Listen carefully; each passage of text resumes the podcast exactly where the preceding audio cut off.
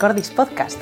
En esta ocasión nos acompaña una jovencísima música cuya trayectoria como flautista es intensa y muy interesante. Violeta Gil empezó a tocar su instrumento desde muy temprana edad.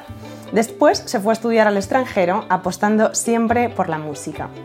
Primero pasó por Holanda, en Rotterdam, y luego por Friburgo. Ahora ha conseguido con tan solo 26 años una plaza como flautista en la ORCAM, la Orquesta de la Comunidad de Madrid. Bienvenida Violeta, muchas gracias por estar aquí con nosotros. Muchas gracias a ti, qué bien hablas. Eh, me encanta empezar citando frases que habéis dicho y esta es una que me gustó mucho cuando la leí, que dijo la Violeta de 2017 y dice, nuestro verdadero ídolo debe ser nuestro futuro yo. ¿Qué quisiste decir con esta frase? ¿Lo sigues pensando? Sí, claro, hombre. A ver, yo huyo un poco de la palabra ídolo en general, porque como que cuando la gente te dice, ¿quién es tu ídolo? Paud, ¿no? Quien sea, los típicos. Para mí es como que quiero ser como ellos y al final es un poco frustrante, porque quiero perseguir algo que no puedo, porque yo no soy Paud, entonces ni voy a tener su sonido, ni su musicalidad, ni nada. Entonces, claro, yo lo que intento al final es visualizar, ¿no? Más o menos de cómo quiero ser yo, cómo me gustaría ser mi propio ídolo, ¿no? Y, eso sí que es realizable, es decir, quiero tener este sonido, quiero llegar a tal, quiero y gustarme a mí misma y así pues tener ganas de conseguirlo. Claro, es que al final yo creo que es como muy, lo que tú dices, es muy frustrante em, estar todo el rato comparándote con otro, ¿no? Persiguiendo algo que no puedes, claro. Pero luego, por otro lado, digo, ¿y cómo te comparas contigo misma? O sea, esa autosuperación de la que tanto se habla. Bueno, también, claro, ayuda ver los demás, ¿no? De los ídolos, de que ese tiene tal sonido, ah, ese sonido se puede conseguir. Cosas concretas. Concretas, claro, como, es como un collage de todo, de, ah, mira, esto lo puedo coger de aquí y tal, pues yo quiero ser una mezcla de todo eso y te imaginas cómo quieres ser y para adelante. Claro. Pues en otra ocasión dijiste, un poco largo, ¿eh? Es verdad que fuera del mundo clásico no se nos suele dar un reconocimiento mediático como sucede con otros géneros como el flamenco o el pop, pero es algo que sucede en todo el país. La música clásica está a un lado y tenemos muchos músicos en la élite del panorama internacional a los que, eh, de los que apenas se sabe nada fuera de nuestro entorno. ¿Por qué crees que ocurre esto con la música clásica y por qué se sigue sintiendo como una música eh, hecha y tocada y pensada para una élite? Es que no sé por qué pasa. Si lo supiera, lo arreglaríamos. Pero es verdad que es algo como muy. Al ser música de otra época, antiguo, pues se ve como algo antiguo, no como algo moderno. Y como lo que se lleva es lo moderno, al final, pues el campeón de, fútbol, de no sé qué, de cosas que se llevan ahora, todo sale, ¿no? Se habla la nueva promesa del no sé qué, de todo lo que es moderno. Y música antigua, así, de que mira que lo que digo de la élite ahora, o sea, en la élite es que de mi generación hay gente en, las mejores orquestas, es algo brutal, es mm, eh, a nivel, pues como las Olimpiadas, ¿sabes? De, es que es lo mismo al final. Y no se dice nada, y, es una pena porque se está perdiendo ahí el que la gente sepa el talento que hay en Jerez, en, bueno, en España en general, en, con nuestra edad. Y no sé por qué pasa, la verdad. Me gustaría saberlo. Es que yo veo que, eh, hablando con otros artistas, ¿no? Y con otras artistas, que al final eh, es como una música de museo, ¿no? Que se habla mucho. Y dices, vale, ¿cómo traemos eh, esa música que, tiene un valor brutal? ¿Cómo la hacemos parte de nuestro presente? ¿no? O sea, porque a lo mejor, no sé, yo siempre voy a, las cosas como muy obvias, ¿no? En cuanto a protocolos, por ejemplo, eh, lo de no aplaudir, ir de negro, eh, estar en silencio, que los músicos no hablen, o sea, los músicos... Se echa para atrás al final. Claro, tía, o sea, yo, los músicos son mudos. O sea, los músicos no tienen voz, ¿sabes? En plan, tienen su instrumento, pero no, no hablan como humanos, ¿no? Muchas veces. y eso digo, no sé, por ejemplo, estoy pensando ahora en, un ciclo que hace la Auditoría Nacional que se llama Conozcamos los nombres y, y, que muestran, o sea, son conciertos didácticos, pero no didácticos como se piensa, que parece que van siempre para niños, sino que es para la sociedad, explican la obra con unos medios además muy buenos. Jolín, ¿esto por qué no se hacen más? Porque hay tres al año. Ya. O sea, bueno, al menos se hace, que ya es un, un comienzo para ir por esa dirección. Yo creo que el público en general se siente como castigado, ¿no? Si aplaudes entre movimientos, ah, que te miran mal. Claro. Que al final, bueno, eso se está medio quitando, al menos cuando yo lo vivo, que si nos aplauden entre movimientos, como que sonreímos de, pues gracias, te ha gustado, ¿no? Pues entonces eso al final la gente, si tú le miras mal, te mandas callar, tal, se siente y dice, ¿para qué vengo aquí si no me puedo expresar, si no puedo Eso aplaudir es. cuando algo me gusta? Eso es. Entonces hay que ir un poco en esa dirección. Bueno, por lo menos también que se, que se note la reciprocidad por parte de Claro, los a mí me músicos, encanta ella. Si me aplauden entre movimientos, digo, mira, pues le ha gustado tanto que Te no se ha podido contener. Claro, eso es, es que hay, Sí, una- sí. hay un estímulo. Qué guay. Sí. Eh, bueno, entonces, has participado en numerosos concursos y has hecho innumerables pruebas de orquesta. Me acuerdo cuando, cuando hiciste esa, esa lista La- tan enorme lista. que lo pusiste en redes sociales, madre mía. Eh, voy a empezar preguntándote por esto de los concursos. Yo quiero que me digas qué opinión te merecen y si, y si bueno, en, en definitiva, ¿para qué sirven los concursos? A ver, tampoco he hecho tantos, bueno, cuando era más pequeña en el conservatorio, los típicos, yo me apuntaba a todo. A mí me gustaba porque me obligaba a montar obras nuevas, repertorio, y me ponía ahí para tocar en público, que es lo que a mí me gusta, ¿no? De las audiciones, y digo, ay, por fin puedo mostrar lo que está estudiando. A mí siempre me ha gustado eso.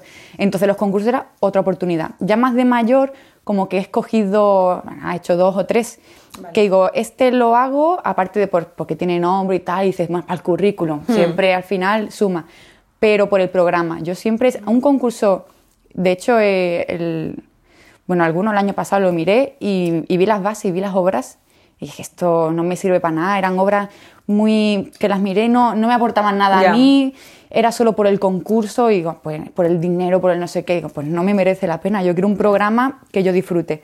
Entonces, pues los concursos que he hecho siempre han sido de programa de esto, me, me va a servir a mí para recitales, para, claro. Y eso es lo que me aporta a mí, porque luego, bueno, como los concursos, como las pruebas, como en todos lados, eh, hay cosas, el factor suerte, factor todo, que, que tú no puedes ir esperando un premio. Ya. Tú tienes que ir esperando qué vas a aprender tú, incluso si no pasas de primera ronda, por habértelo preparado entero, Claro. todo lo que tú te llevas. Y O luego sea, para pensar que realmente lo que tú te llevas es la preparación, Eso es. no el sí. presentarte, ¿no? Claro, y luego es un regalo, cada vez que pasas de ronda, poder presentarlo delante de gente, eso ya es el concierto, ¿sabes? A mí yo disfrutaba, pues, cada, cada etapa del concurso por poder tocar.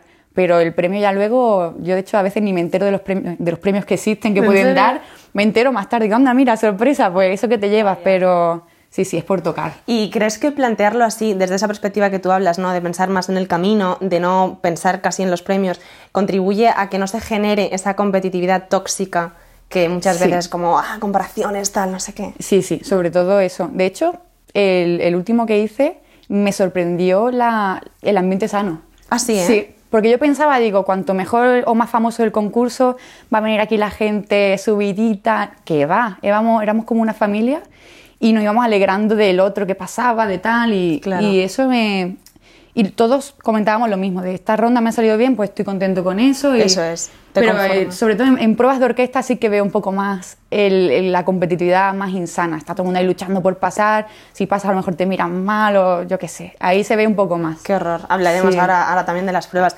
Yo quería preguntarte, eh, tan- bueno, esto vale quizá tanto para concursos como para pruebas, que al final yo veo una tendencia en los músicos clásicos muy concretamente, que es el del perfeccionismo. Perfeccionismo puro, esto todavía no está, esto todavía no está, esto todavía no está. Entonces, claro, ¿en qué momento dices, me presento a esta prueba? Yo creo que hace mucho la fecha, ¿no? En plan de, Sí, este sí, día es la prueba y ya está. ¿Llego o no llego? Claro, pero ¿cómo? Porque realmente está ese pensamiento de en realidad no llego o podría llegar mucho más, ¿no? Claro. ¿Cómo gestionas esto tú? A ver, es importante ponerse límites, no el listón, que no esté inaccesible. Si no, no te presenta. Yo conozco mucha gente que se raja siempre porque no lo tiene perfecto. Que perfecto no lo he tenido nunca, ni en la de Madrid, no.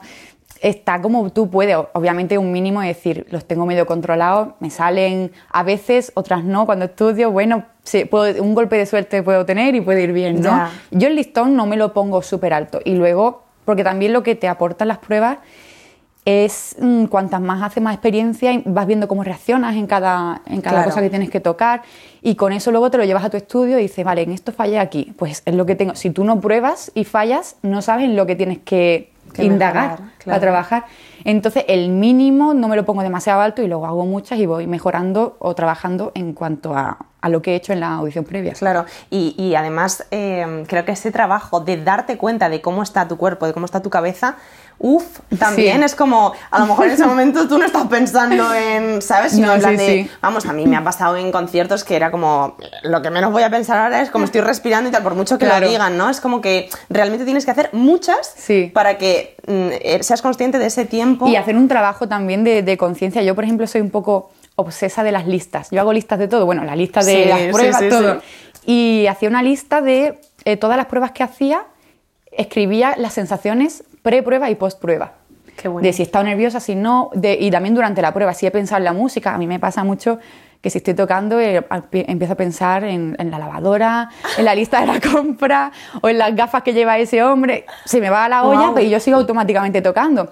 Y eso es bueno porque va bien, desconecto y va... Pero también dice, joder, no estoy dándolo todo en la música, Claro, poniendo automatizas intención. un poco. Entonces yo eso me di cuenta al escribirlo. Digo, uy, he pensado hoy sobre la lavadora. Es que eran unas cosas súper surrealistas. Random.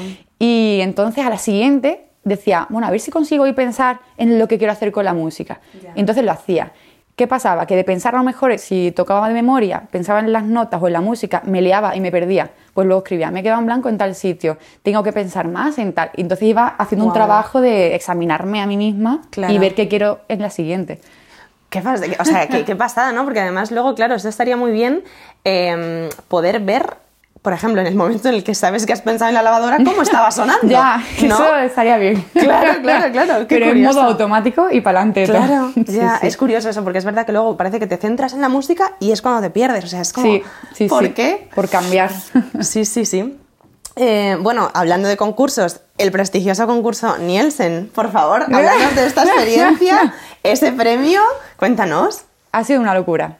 Eso ha sido una locura. Fueron tres meses de preparación. Nos dijeron que a los que nos habían invitado éramos 24, creo. Y nos dijeron en diciembre, el 23 de diciembre.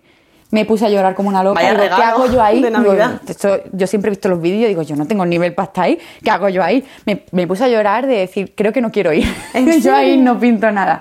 Pero luego vi la motivación, digo, "Guau, tengo tres meses, me puse a tope.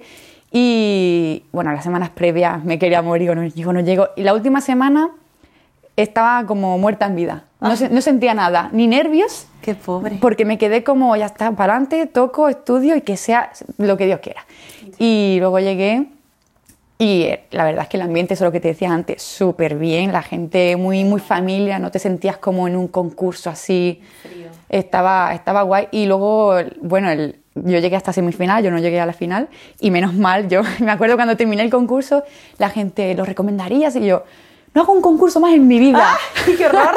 Pero tres días después dije, uh, ya quiero el siguiente, ya, Claro, ya quiero la hacerlo mejor. adrenalina y todo. Sí, sí, sí. Y de hecho, estoy, vamos, quiero hacer alguno más porque ahora siento que puedo prepararme mejor o ya sé cómo es el estar en una situación así me- y me gusta. Y, y bueno, lo del premio es que tenemos que componer una obra que era lo que yo más odiaba de- del concurso. Decía, si yo no soy compositora, yo soy flautista, yo vine aquí a tocar, ¿por qué te voy a componer? Y nada, estuve pues llamando a amigos, pero, eh, pidiendo ayuda, venga, vamos a inspirarnos, una lluvia de, de ideas, ¿no? De- Claro. fue un poco locura.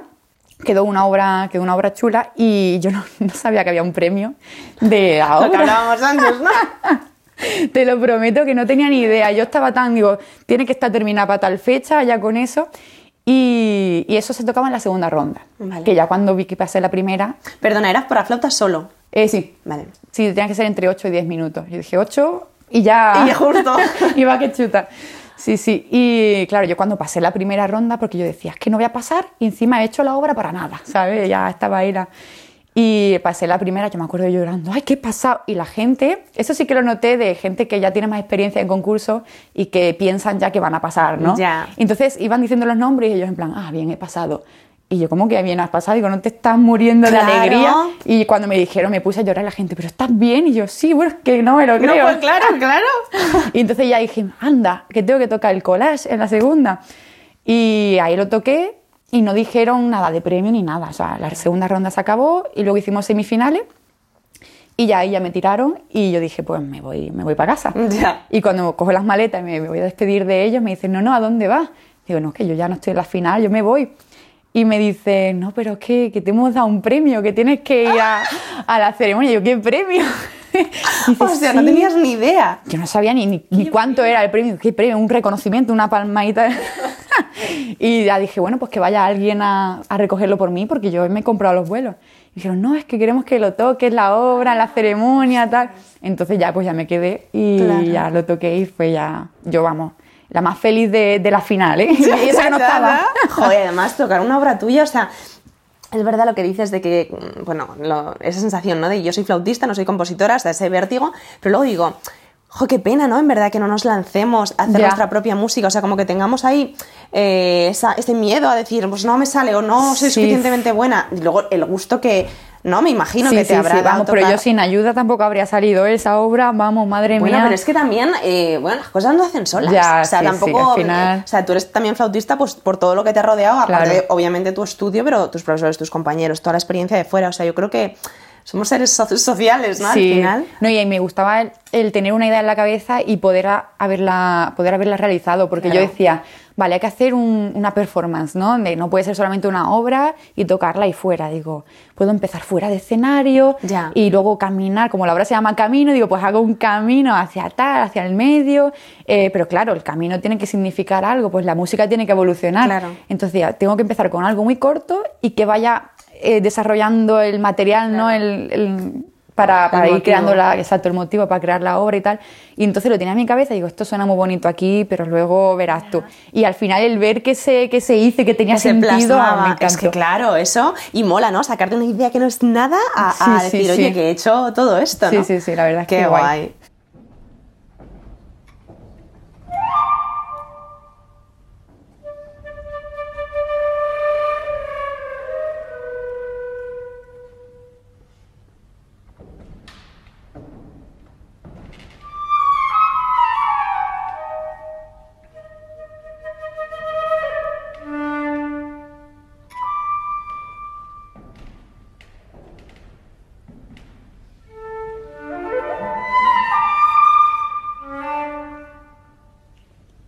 Bueno, ahora hablamos un poco sobre las audiciones, ¿no? Que hablabas antes y mm, me gustaría que nos contaras un poco sobre esa competitividad insana que sí has notado, que yo creo que es al fin y al cabo un poco lógica, ¿no? Por, pues porque al final estás eh, luchando por una plaza que va a darte el sustento en tu vida, Claro. no un premio. Y, mm, y luego también, por otro lado, cómo gestionas toda esa cantidad de negativas que vienen antes de la plaza fija. Claro, o sea, la competitividad es que al final estás luchando por, por la plaza, pero no depende de ti, depende de un jurado. Entonces hay mucha gente que piensa que sí, por, por no desearte suerte o por mirarte mal te va a arruinar la prueba y al final es que ni ellos ni tú decides, es el jurado. Entonces al principio también yo creo que funciona un poco, la gente juzga sin querer de por si eres alguien o no eres nadie por tu currículum. Ya. Al final eres, eres lo que consigues, ¿no? Y yo me acuerdo, o sea, yo cuando he conseguido una cosa, de pronto era alguien, pero es que tres días antes era la misma, tocaba igual, Ya. pero no, no era nadie, ¿no? Entonces yo lo notaba mucho al principio en las pruebas que como no me conocía a nadie, era como a esta. Y si pasaba de ronda, ya te miraban mal. ¿Y esta de dónde ha salido? ¿Por qué pasa? ¿Sabes? Y yo, joder, ¿qué habré hecho yo para merecer esto? Ya, ya, ya. Y luego, cuando ya te van conociendo, que en las pruebas siempre coincides con la misma gente al Claro. final. Entonces ya te van conociendo y de pronto ya eres alguien, ya te hablan, ya hay suerte, ahora me deseas suerte. Desea suerte a todo el mundo, chiquilla, que no, no te cuesta nada. Y lo noto mucho en eso. También es verdad que yo al principio estaba más cerrada porque vas con miedo de Claro. pruebas, gente, y tampoco estás muy abierta a, yo qué sé, a hacer amigos. Ya, socializar. Pero luego te, es una rutina que haces tantas que al final dices, estamos todos, somos compañeros de sufrimiento. Es total, totalmente. Entonces vamos a llevarnos todos bien, vamos a, com- a comentar la jugada y Ya. al final he hecho un montón de, de amistades en las Allí, pruebas, ¿eh? que además son como un vínculo muy, muy fuerte porque hemos sufrido todos ahí lo mismo y, y, eh, es que es fuerte eso. ¿Y ¿Cuál era la otra pregunta? La otra pregunta era que al final tiene que ver, ¿no? Que cómo gestionas todas esas negativas eh, antes de la Claro. plaza, porque, joder, te baja mucho, ¿no? Sí, bueno, es que tienes que tener ganas. Es que al final la gente me decía, no estás quemada de hacer pruebas. A mí me gustaba hacer pruebas. O sea, no es que me encante que me digan que no, pero, pero es como lo del concurso. Yo hacía una, mira, me echaban en la primera ronda. Pues me iba y digo, ¿qué es lo que. Pedía feedback, ¿no? Siempre Claro. constructivo, tal. ¿Qué puedo hacer para la siguiente? Y ya tenía ganas de hacer la siguiente para ver si vencía lo que había hecho mal o Claro. lo que no me había gustado de la primera. Entonces siempre he ido como, venga, a ver si en esta no la lío aquí, a ver si en esta consigo estar calma. Y te vas poniendo pequeñas metas y entonces al final no me daba cuenta de cuántas iba haciendo. Yo iba ahí, me gustaba. Entonces es verdad que algunas veces cuando ya estás a punto a punto que dices, venga, que, que llevo seis finales, esta, esta es, y de pronto no pasas la primera ronda. Y ahí dices, esto ha dolido. Claro. Pero también dices, bueno, es que además cada prueba que haces vas viendo el nivel, se va viendo la gente, es Ya. cada vez mejor, ¿eh? Ya. Es una locura eso. Ya, ya. una Y además locura. es que sois tropecientos mil flautistas. ¿Para cuántas? O sea, las plazas de orquesta para flautista, dos. Le- mucho. una piedra y aparecen 7.000 Total, flautistas. total, es, total, es total. horrible. Pero bueno, es buscarle lo positivo siempre a todo y cuando no, pues también tienes derecho a estar mal, ¿sabes? De, mira, pues me ha fastidiado no pasar, o pruebas en las que te pones mucha presión de esta orquesta me encanta, quiero, esta es la mía, venga, y luego llegas y ya no lo haces como querías. Ah, ya, muchos factores. Eh, lo que decías antes de que eres lo que consigues, esto, claro, mm, a ver, y esto se lo pregunté hace, hace tiempo a un par de artistas que entrevistamos. Eh, eres lo que eres profesionalmente. O sea, al final tú dices, hola, soy Violeta, soy flautista. Sí, es fuerte. Y es como, no eres flautista. Lo, hablaba con, con, Juan Pérez Floristán, que es como, es que a lo mejor no eres solo flautista. Sí. ¿Sabes? Es que eres una persona que tienes muchas caras, eres muchas facetas, entonces es como, ostras, tío, y que te etiqueten de esa manera. Sí, es fuerte.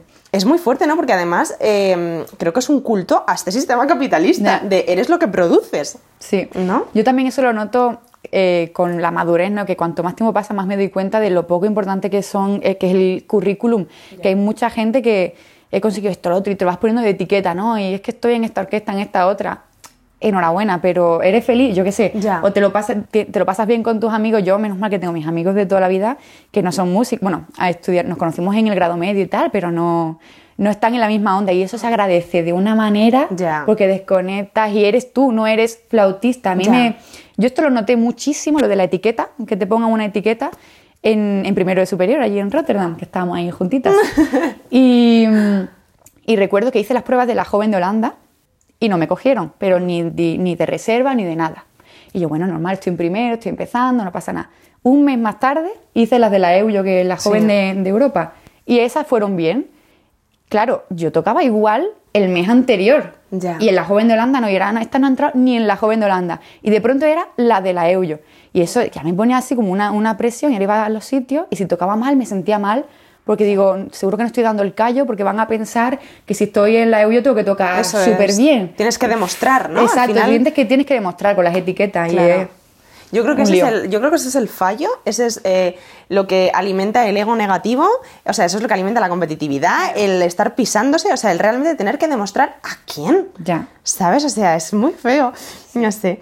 Em, bueno, entonces ahora, me hacía gracia, no sé, en una entrevista creo que lo decías, que, tu abuelo era un fanático de la zarzuela y que ahora estás en la, en la orquesta de, la Comunidad de Madrid que toca en el Teatro de la Zarzuela. ¿Cómo ha sido ganar esta plaza? Y, bueno, yo no sé si hay alguna, alguna cosa que puedas contarnos de tu abuelo, de, oye, de tío, estoy aquí, ¿sabes? Con algo que... Pues el pobre no se ha enterado, por, por, poco.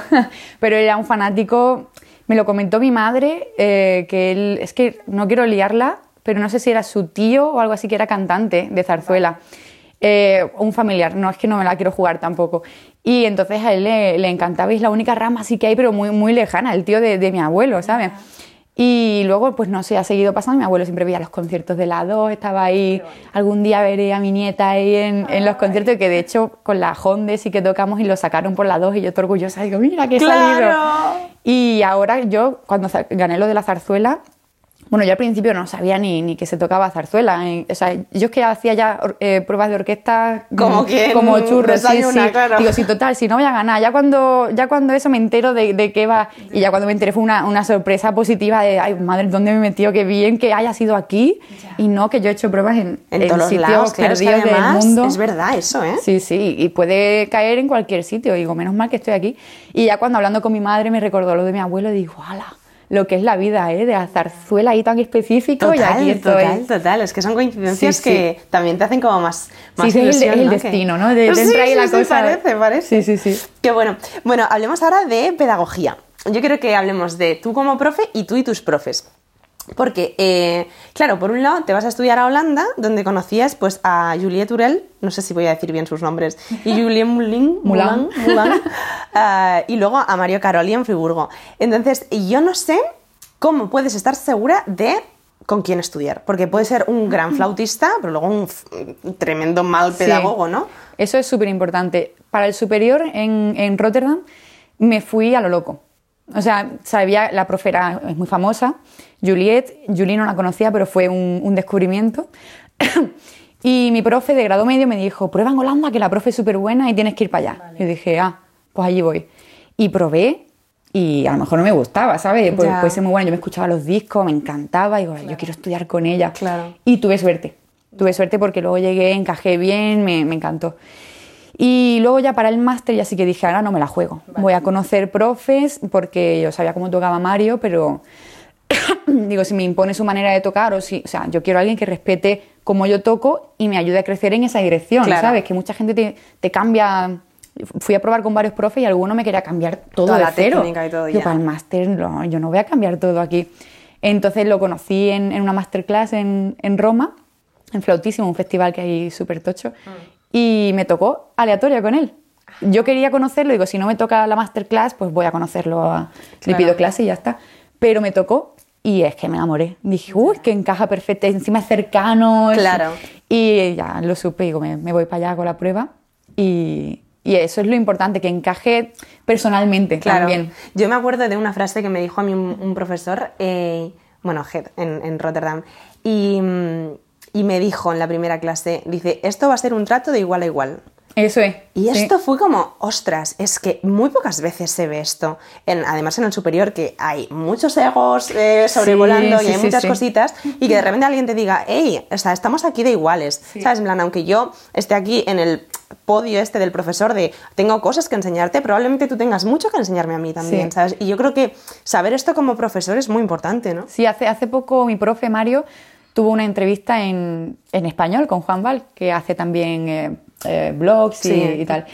Y justo decía eso, eh, que él, él, estudiante de máster y de concert exam, que es lo que estoy haciendo ahora, como que los trataba como compañeros. Claro. Y yo no me había, o sea, no lo había pensado hasta que lo escuché decirlo en la entrevista y digo, es verdad, a mí me trata Os trata así, ¿no? como una compañera, sí, sí. Y Es tan importante sí, eso. la verdad es que sí. Eh, hablando de, de todo esto, porque para mí eso es muy importante, pero ¿qué es lo más importante para ti cuando enseñas? O sea, cuando eres profesora y qué te enseñan a ti tus alumnos. Hoy, muchísimo. A mí me encanta, ¿eh? yo no, no puedo parar. Estoy todo el rato ahí. Si tengo un día libre, me pongo a las clases ahí. Sí, sí. Luego me arrepiento y digo, no descalzo nunca, pero es que, es que me encanta. Lo más importante cuando yo enseño, yo intento que se sientan que, eh, la empatía, ¿sabes? De que yo he estado ahí y estoy. O sea, yo soy alumna también, ¿no? Claro. Y de que, mira, esto a mí tampoco me sale. ¿Y ¿Sabes cómo, ¿sabes cómo hice para que me saliera? Esto, pruébalo, tal. Y, y que se sientan como que, que yo tengo los mismos problemas, ¿sabes? Claro, Y que, eso es. Que no eres un endiosamiento del profesor, ¿no? El, el estar cerca y, y mostrarme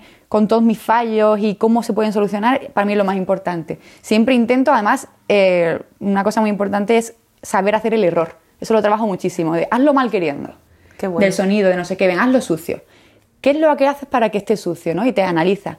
Pues ahora vamos a hacerlo limpio. Entonces, ya sabiendo qué es lo que haces cuando lo haces mal, Ya. puedes hacerlo bien, ¿sabes? Y eso para mí es súper Qué importante. curioso eso, sí, sí, sí, porque el error también parece que... Esto es curioso, ¿no? Es como, como un miedo al Lo error. evitamos, sí, sí. En plan de, esto no existe, esto no ha salido, o sea, es como que incluso no lo aceptamos, en plan, oye, que has fallado, en plan, Mm. Sí. rollo, sé consciente, ¿no? Y que muchas veces para conseguir algo, por ejemplo, esto me hizo a mí clic en la cabeza, que es algo muy de base, ¿no? El uso del diafragma, siempre se habla de...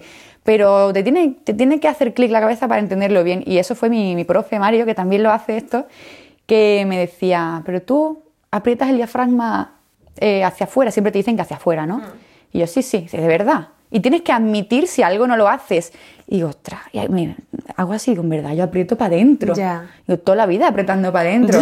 Y digo, pero es que si aprieto para afuera me va a sonar mal. Y él, no, no, prueba. Digo, no, que me va a sonar mal. Y es como que no quieres, no quieres Ya. probar algo por miedo a que suene mal. que suene mal. Estamos en clase, no es un concierto, tócalo mal. Entonces fui a tocarlo mal con muchísima vergüenza y me di cuenta de que me relajaba muchísimo y que y sonaba mucho mejor.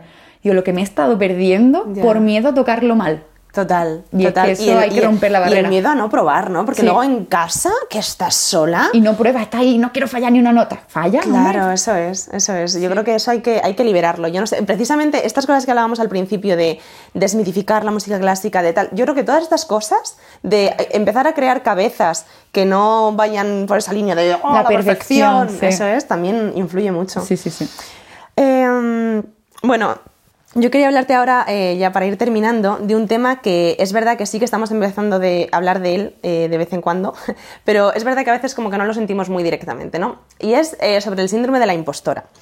Que es verdad que lo puede, lo puede sentir todo el mundo, pero en las mujeres está como más arraigado, ¿no? Esto de sentir pues que no mereces lo que te pasa, que, que estás engañando, que realmente no eres buena en algo, que no te, pues eso, que no te mereces, ¿no? Realmente los éxitos que, que tienes. Mm, yo no sé si tú lo has sentido alguna vez, si alguna vez no has confiado en ti como música. Poco. De hecho, es que yo no sé dónde está la línea que separa el síndrome de la impostora con la modestia o el... Porque muchas veces no, no me lo merezco, pero es como modestia, pero a lo mejor te pasas. No sé bien dónde está la línea. Me ha pasado poco pero me ha pasado cuando te comentaba lo de, lo de la EUYO y tal, que, luego pensaba, digo, si no he entrado en la joven de Holanda y he entrado aquí, no me lo merezco, ha sido suerte, ha sido tal, y, te empiezas a creer.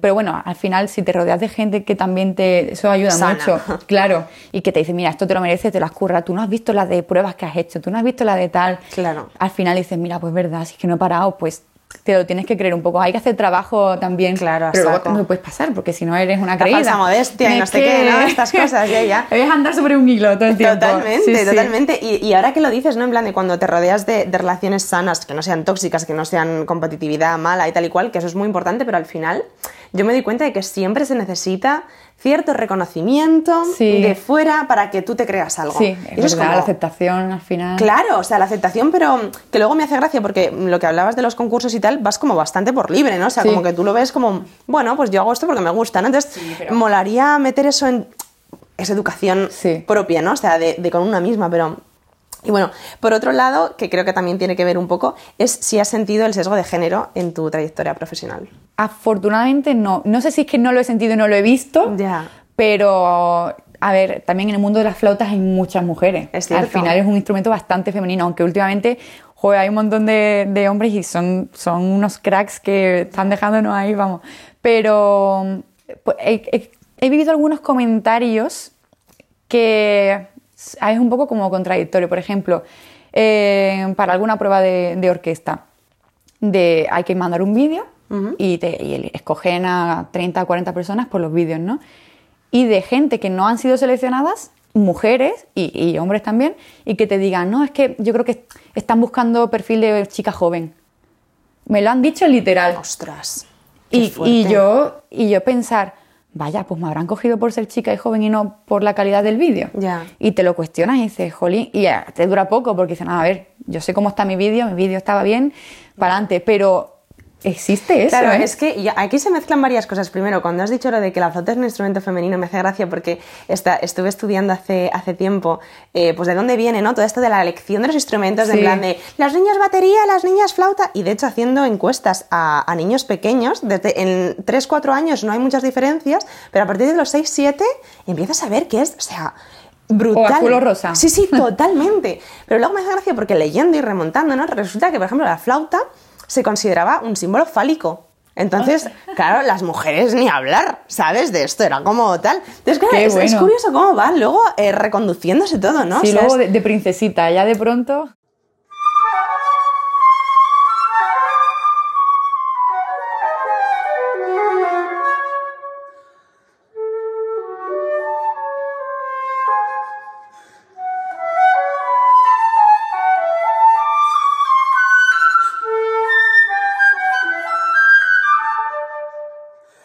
Otro tema importante es lo que, lo que dices, ¿no? De cuando buscamos a chica joven, que puede ser relacionado con las cuotas, las famosas cuotas de en las orquestas tiene que haber X número de mujeres, X número de hombres. Que esto muchas, tanto mujeres como sobre todo hombres, están en, pues eso, los detractores de las cuotas de decir, no, porque es que se las coge por su sexo en vez de por su calidad. es como, a ver, mmm, qué peliagudo esto. ¿Qué opinas tú? A ver, yo ahora mismo no, no sé cómo está el panorama de si tiene que ser obligatoriamente X mujer, X hombre.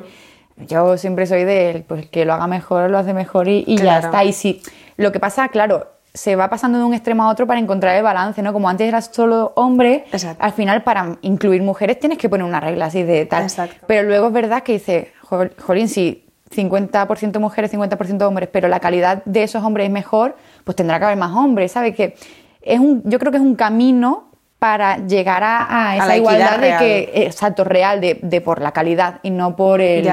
Y es un camino, no sé si, o sea, bueno o no, hombre, mejor que, que, que no haya camino, desde luego. Ya, eso es. Pero bueno, es que no ha tampoco habido lo he vivido yo. muchas- muchos años, ¿no? O sea, Sí. realmente hemos tenido muchos siglos de que no se nos daba este camino. Claro. Y de hecho, ver, eh, ver mujeres referentes, tanto en composición como en flauta, como en lo que sea, es necesario para que luego haya más niñas que se presenten a esto, ¿no? Sí. Entonces, en fin, bueno, pero entiendo que es, que es curioso.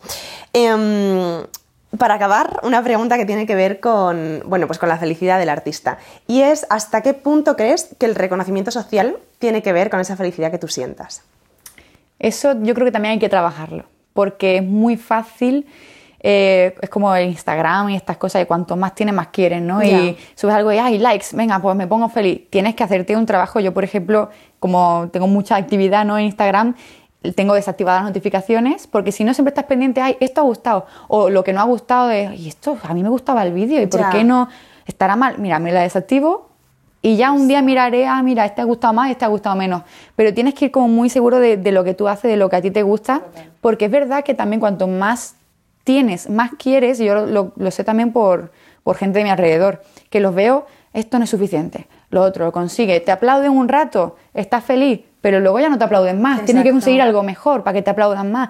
Y, y yo los veo, digo, es que nunca van a ser felices ni en la Filarmónica de Berlín ni en ningún lado.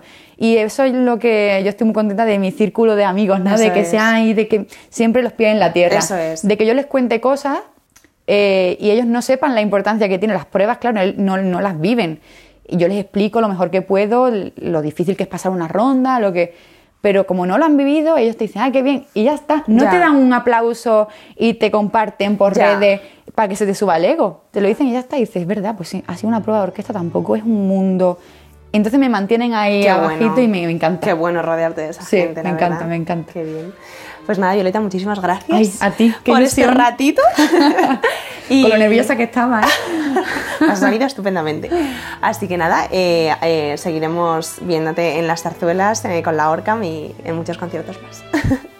Muchas gracias. un brindis. Un brindis.